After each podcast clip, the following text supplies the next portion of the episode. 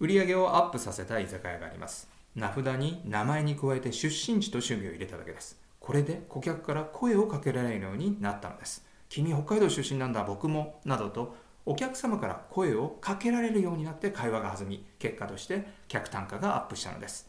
店員が声をかけるのではなく顧客にさせる仕組みを作ってこの店は売り上げを伸ばしたと言っていいでしょう。この話は法人開拓に通じます。以前インタビューしたトップセールスはたった2回の訪問で法人保険を決めてしまいます。居酒屋と同じでさせるノウハウが秀逸なのです。質問するのではなく社長から質問される。見積持さんの許可をもらうのではなく見積もりを欲しいと言わせるのです。させる場面から逆算して話すことを決めることが鍵なのです。最後にお知らせです。さらばハードクロージング。もう保険契約を進めるのはやめよう。という音声セミナーを今無料でプレゼントしています。詳しくは概要欄をご覧ください。